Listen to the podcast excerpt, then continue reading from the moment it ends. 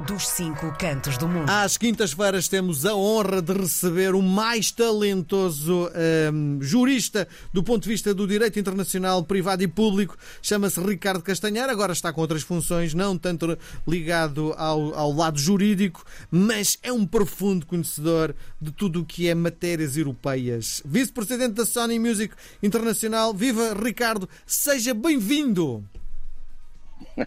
Olá, Miguel. Boa tarde. Diga uma coisa, tem saudade? Ocupamos o, ocupamos o período todo do, do, do, da nossa conversa só com a sua introdução e a sua apresentação. Tem, tem, so... que não cheguemos aí. tem saudades do tempo em que mexia mais com, uh, com leis e com, uh, com o lado jurídico eu... da vida?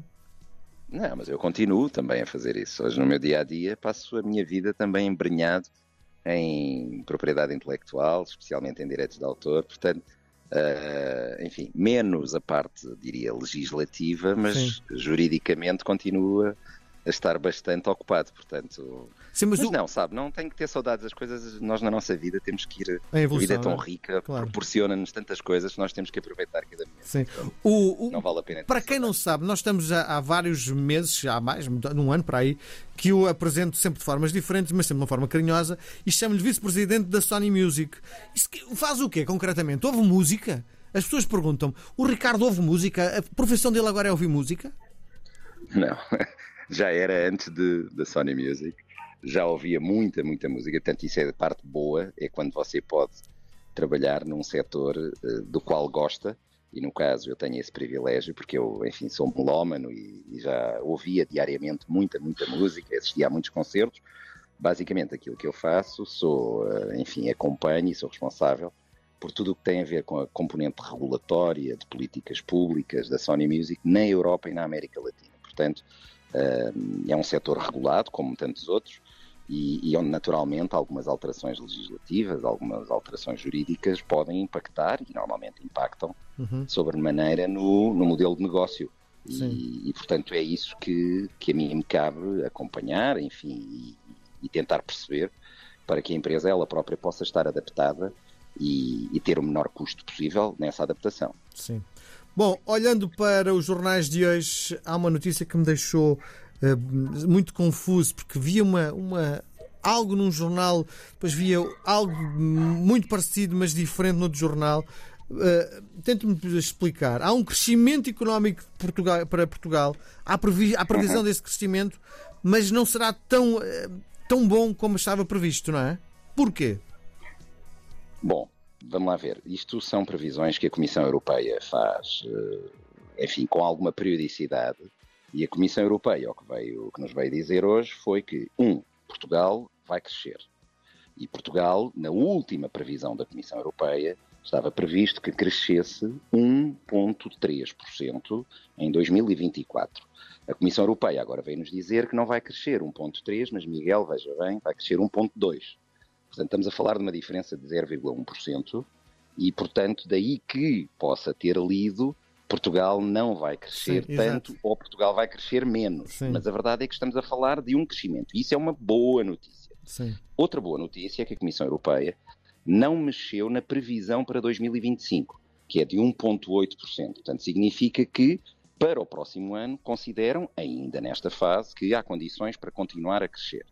Outra nota muito importante, Miguel, é que, repito, Portugal, nesta previsão, deve crescer em 2024 1,2%. A média da União Europeia de crescimento previsto é de 0,9.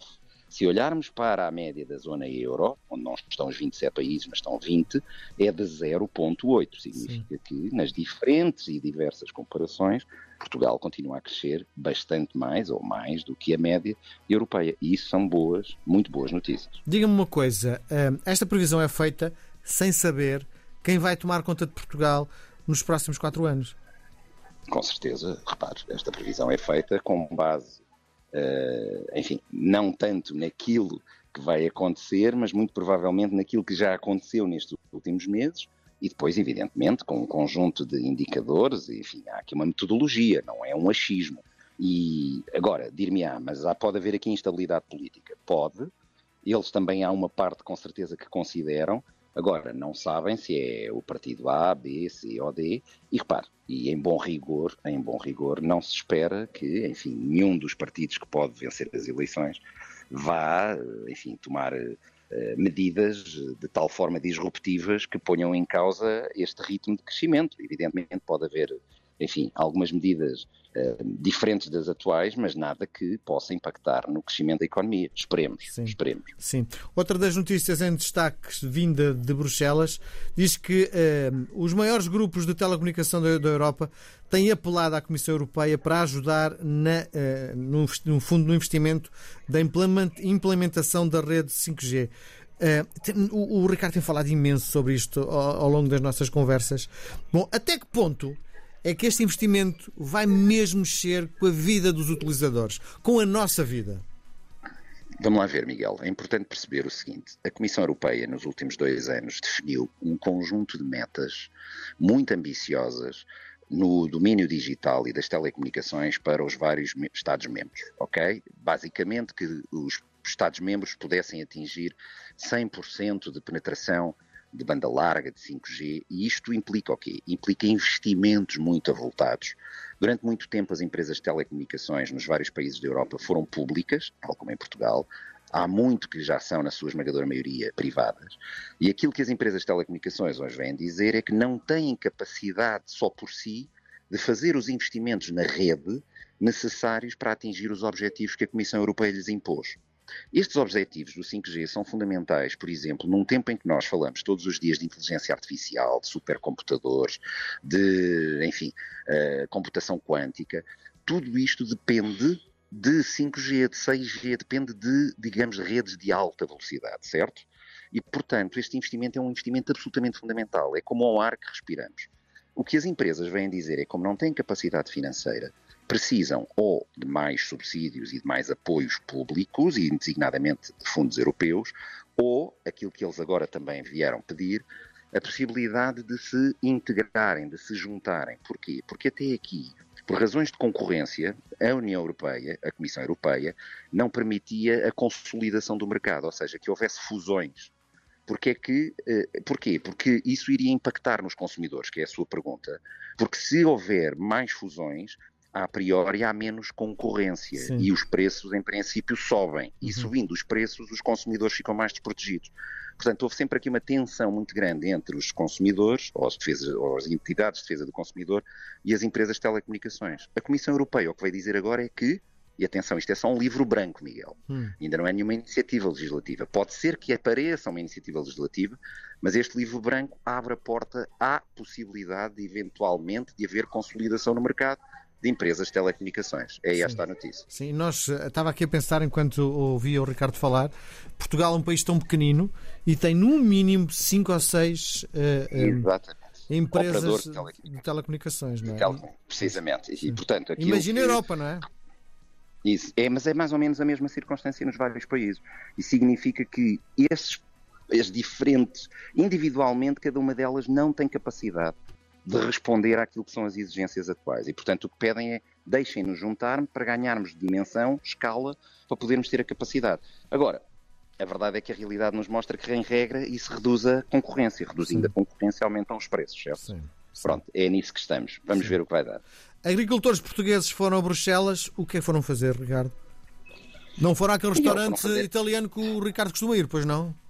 Não, não sei, talvez, talvez. Tratam-se bem, olha, que eu conheço alguns e tratam-se bastante bem. Hum. E, e, estão no seu direito. Mas uh, tiveram, pelo que soube, uh, vieram a Bruxelas fazer aquilo que têm feito nas várias capitais.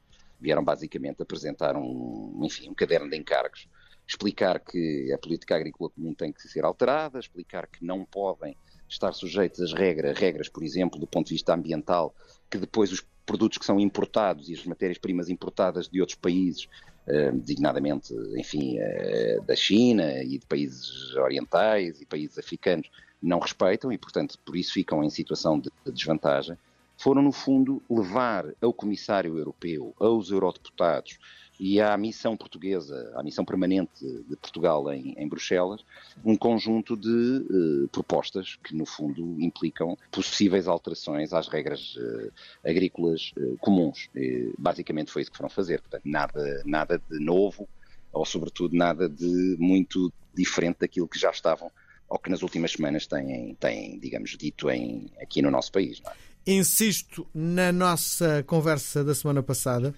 porque em Portugal tem sido mobilizador. Eu acho que as pessoas estão muito interessadas e estão a ver com muita atenção os vários debates para as eleições que vão acontecer a 10 eh, de março. Como é que isto está a ser acompanhado na Bélgica? Não me diga que ninguém está a ver, nem o Ricardo. Não, não, eu tenho acompanhado, vou dizer, tenho acompanhado, tenho acompanhado nos últimos dias com especial atenção, enfim, praticamente todos os dias tenho visto, não todos os debates, porque é impossível, não, não é possível conseguirmos acompanhar todos os debates, mas enfim, pelo menos um por dia tenho tentado, tentado acompanhar. Acho que as pessoas estão a acompanhar em regra. Quando vivemos fora, temos a limitação que eu já expliquei. Uh, quem está fora de Portugal não tem acesso a todos os debates e, portanto, isso é um problema. Uh, mas nem mesmo pela via digital. Mas enfim, mas vamos conseguindo porque os canais generalistas às vezes fazem, enfim, regra geral fazem aquelas eh, sínteses, não é? As súmulas, Sim. e portanto isso permite-nos tirar uma ideia. Agora, deixe-me só fazer do, dois, duas notas muito breves sobre aquilo que é a minha percepção, a minha avaliação individual dos debates. Miguel, eu acho que eh, um dos maiores temas, um dos maiores desafios que o nosso país tem, aliás, a Europa, mas o nosso país em particular, é a questão demográfica. Uh, o envelhecimento profundo da nossa sociedade, a saída de muitos jovens, um, e isto uh, tem impactos económicos, sociais, da segurança social, enfim. E até agora, em todos os debates onde estive, praticamente não se falou deste tema, que é garantidamente, na minha opinião, provavelmente um dos mais importantes. Era obrigatório que se falasse, que explicassem o que querem fazer, medidas, projetos para, para, para, para enfrentar este desafio, que é um desafio que depois leva muito tempo, as medidas não produzem efeitos no dia seguinte. Sim. Levam anos a produzir efeitos. Sim. Não se falou. A segunda questão é, a Europa está neste momento, Miguel, uh, com uma guerra às portas, com outra lá longe e com a possibilidade dos Estados Unidos, se Trump ganhar, dizer que deixa de financiar a NATO, enfim. A Europa está com um problema seríssimo do ponto de vista da sua autonomia, da sua defesa estratégica. E Portugal devia também pensar o que é que, qual é a posição que temos, porque este é um país onde não há serviço militar obrigatório, é um país onde há muito deixou de se investir, enfim, partes consideráveis do orçamento na defesa, e portanto este tema ninguém falou dele até, uh, até agora, certo? Sim. Portanto, isto para lhe dar apenas dois exemplos, dar-lhe mais três ou quatro. Eu acho que tem havido muita gritaria, muita superficialidade, um, enfim, basicamente a agenda tem sido marcada pelo André Ventura, pelo Chega, e os debates acabam por ser, no fundo, a tentativa de explicar as contradições do Ventura, as mentiras do Ventura, a desconstrução do Ventura, e com isso uh, os principais partidos não têm tido a oportunidade uh, de apresentar as suas propostas e as suas ideias.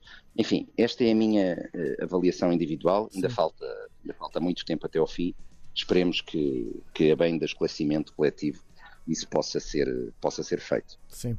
Muito bem, vamos para a sua escolha da semana. Escolheu uma música que me deu algum trabalho encontrar, arranjar, mas cá está, e tentar perceber porque hoje andamos numa sonoridade completamente diferente daquela que o Ricardo costuma trazer. O que é que nos quer brindar? No fundo, qual a história que está atrás desta canção? Ora bem, não está tanto atrás dessa canção, mas está atrás do grupo, ou dos dois, melhor dito, dos dois uh, uh, autores e, e, e, e, músicos que estão por trás desta canção. É um grupo que se chama Cordis, Cordis é um grupo de Coimbra, composto por um pianista e por um guitarrista de guitarra uh, de Coimbra. E, portanto, eu, é uma coisa que são, em primeiro lugar, dois, dois instrumentos que me fascinam, o piano e a guitarra de Coimbra, Sim. e a simbiose, a junção dos dois, dá uma sonoridade, sonoridade absolutamente magnífica.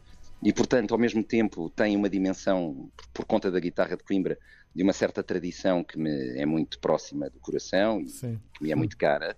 E, e, portanto, não são. Enfim, eles já começam, eu tenho mais, já têm cerca de 15 anos de carreira, são dois extraordinários músicos, extraordinários músicos, extraordinariamente talentosos, e, e portanto, no fundo, era um, a divulgação desta, desta fusão piano e guitarra de Coimbra, que eu acho que é absolutamente maravilhosa. Sim, tem uma coisa engraçada porque uh, estou a falar em cima da música que é um verdadeiro sacrilégio, mas sensação que a guitarra de Coimbra, apesar de termos um, um piano muito forte, uh, canibaliza todo o resto, porque é tão potente, não sei se concorda comigo.